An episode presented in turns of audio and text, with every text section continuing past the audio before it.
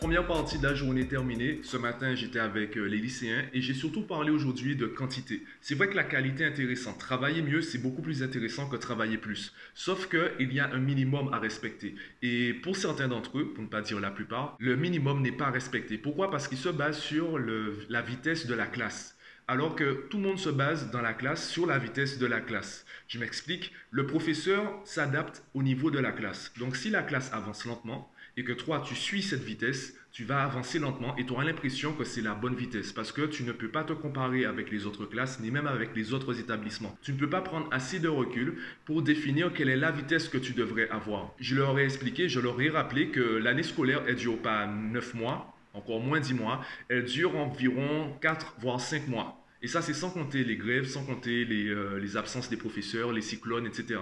Elle dure en moyenne 5 mois par rapport, il euh, ben, faut compter les vacances scolaires, les jours fériés, le mois de juin ne compte pas, et les, les, laisser les révisions, les rappels à faire. Donc, à chaque fois que le professeur fait des rappels, fait des révisions, bien, il traite les programmes précédents.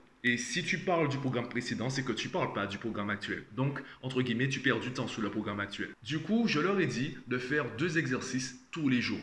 Alors, pourquoi tous les jours? Si je leur avais dit de le faire deux euh, à trois fois par semaine, choisir deux, trois soirs dans la semaine pour faire les exercices, eh bien, il faudrait déjà qu'ils réfléchissent à quel jour choisir. Il faudrait qu'ils mettent ça dans leur planning, alors que certains sont encore en train de travailler le planning. Eh bien, quand on ne sait pas quelle fréquence prendre, on ne sait pas quel, euh, quel jour choisir dans la semaine, autant faire tous les jours. Et ça permettra, surtout au début où l'habitude n'est pas encore ça permettra de prendre l'habitude beaucoup plus, euh, de manière beaucoup plus rapide. Je prends l'exemple de mes vlogs. Aujourd'hui, c'est l'épisode 53 eh bien, si j'avais enregistré un épisode par semaine, aujourd'hui, ça ferait déjà un an de contenu. Et je pense que tu peux voir l'évolution sur, euh, ben, sur les 53 vlogs de ma chaîne actuelle. Tu peux voir une évolution aussi bien dans l'enregistrement, les plans, le montage, les couleurs, etc.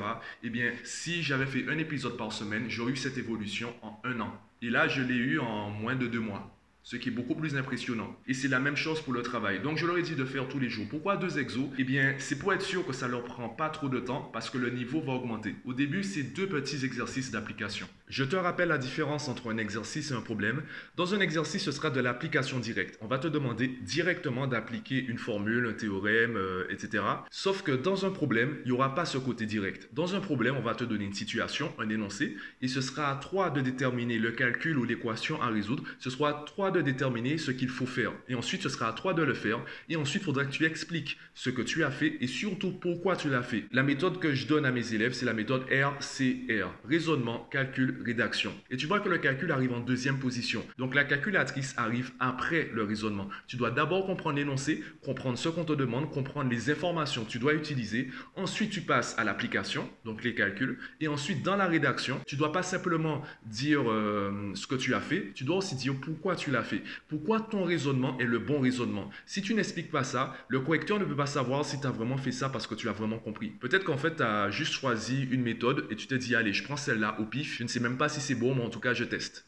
Non, on veut être sûr que tu sois sûr. On veut être sûr que tu aies compris le cours, que tu aies compris le chapitre, que tu aies compris les formules et que tu maîtrises tout ça. Donc, dans la rédaction, tu dois expliquer aux gens ce que tu as fait et surtout pourquoi tu l'as fait. Pourquoi ta réponse, elle est forcément bonne? Pourquoi c'est de la logique? Ce que je répète d'ailleurs à mes élèves, c'est que souvent ils font de la magie, ils font pas des maths. Ils sortent des trucs, on ne sait pas d'où ça vient, il n'y a aucune logique entre leurs lignes de calcul et ils disent ouais c'est bon. Et quand on leur dit que ben non c'est pas logique, ils disent ouais mais les mathématiques c'est compliqué. Ben les gars, si vous faites de la magie et non des maths, c'est normal que vous ayez l'impression que les maths c'est compliqué.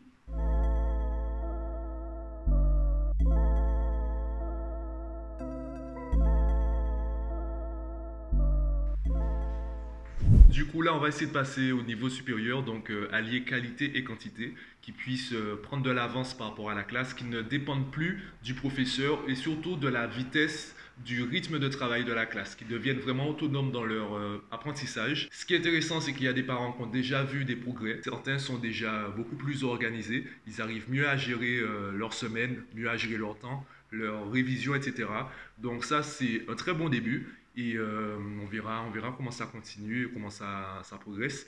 J'ai euh, j'ai des élèves en terminale qui, euh, m'ont avoué en fait qu'ils ont eux-mêmes se sont eux-mêmes rendu compte qu'en fait c'est c'est pas si difficile que ça de, réussir à l'école puisque c'est tout le temps les mêmes choses qu'il faut qu'il faut appliquer. Et c'est exactement l'avantage et l'inconvénient de la productivité, c'est que le succès finalement c'est ennuyant. Dès que tu as trouvé la méthode, tu as juste à la répéter et la bonne méthode devient une routine. Et toute routine, au bout d'un moment, elle devient ennuyante. J'en parlais dans un ou deux vlogs, je sais plus c'était quel épisode, c'était hier, avant-hier ou la veille, où je te disais que finalement notre corps, il est programmé pour s'habituer aux choses. Du coup, nous, ou du moins notre esprit, doit chercher le changement. Sinon, on s'ennuie. Sinon, on a l'impression de stagner, limite de mourir, métaphoriquement. Si ton esprit aime le changement, ton corps aime la stabilité.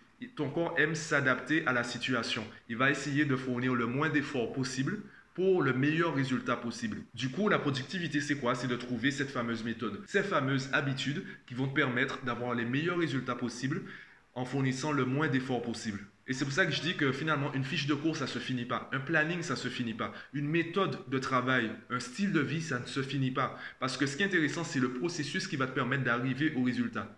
Une fois que tu as le résultat, tu te rends compte que ça ne change pas grand-chose à ta vie. Tu peux regarder euh, même les millionnaires, au bout d'un moment, ben, être millionnaire, c'est pas ça qui les fait vibrer. C'est pour ça que je disais dans, dans une vidéo, d'ailleurs, on revient sur les contenus précédents, l'argent ne rend pas heureux parce que l'argent, on dit que l'argent ne fait pas le bonheur, mais c'est normal. L'argent n'est pas là pour te rendre heureux. C'est ce que tu fais avec cet argent qui te rend heureux ou malheureux.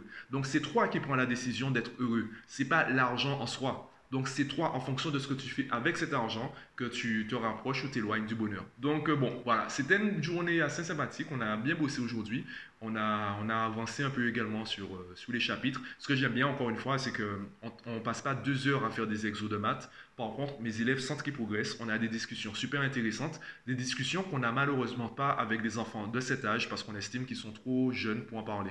Je te prends un exemple. Eh bien, on leur demande de choisir un métier, de choisir une voie professionnelle. Par contre, on ne discute pas avec eux des retraites. On ne discute pas avec eux du monde de l'entreprise. On ne discute pas avec eux des opportunités, des styles de vie qui sont possibles aujourd'hui. C'est pour ça que je t'avais fait la vidéo sur euh, le livre L'autoroute du millionnaire et je t'expliquais que le monde a changé. Parce que justement, aujourd'hui, choisir un métier, c'est aussi facile que difficile. Facile parce qu'il y a énormément de métiers disponibles, il y a énormément de voies disponibles. Et c'est difficile parce qu'il y a de la concurrence et il faut s'assurer que le style de vie qu'on aura avec ce métier va nous satisfaire. Parce qu'aujourd'hui, c'est très compliqué déjà de trouver un emploi et aussi d'être épanoui dans cet emploi. Puisque, bon, euh, je ne vais pas faire une vidéo dessus.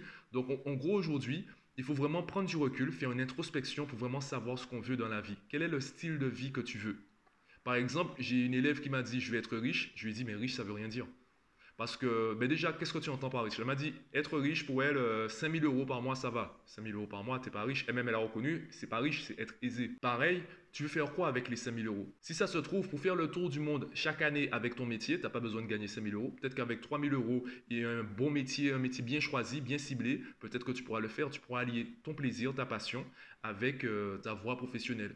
Donc, c'est vraiment mettre tout, ça dans un contexte. C'est pas quelque chose, euh, c'est pas une réponse qu'on trouve avec 5 euh, minutes de réflexion, encore moins avec une discussion de 2 heures chaque semaine. Par contre, si tu commences pas le travail aujourd'hui, c'est clair que tu ne le finiras pas aujourd'hui. Même si tu ne le finis pas aujourd'hui, ben, vaut mieux le commencer aujourd'hui. Pour qu'il y ait... Euh, bon, je suis en train de raconter un peu n'importe quoi. Bon, en gros, il faut commencer à discuter avec eux de ça aujourd'hui pour qu'ils puissent, euh, avec le temps, alimenter leur réflexion et peut-être trouver une réponse demain ou après-demain. Donc voilà, j'ai discuté avec eux euh, emploi, retraite, stratégie d'entreprise, les impôts. Voilà, c'était une bonne journée.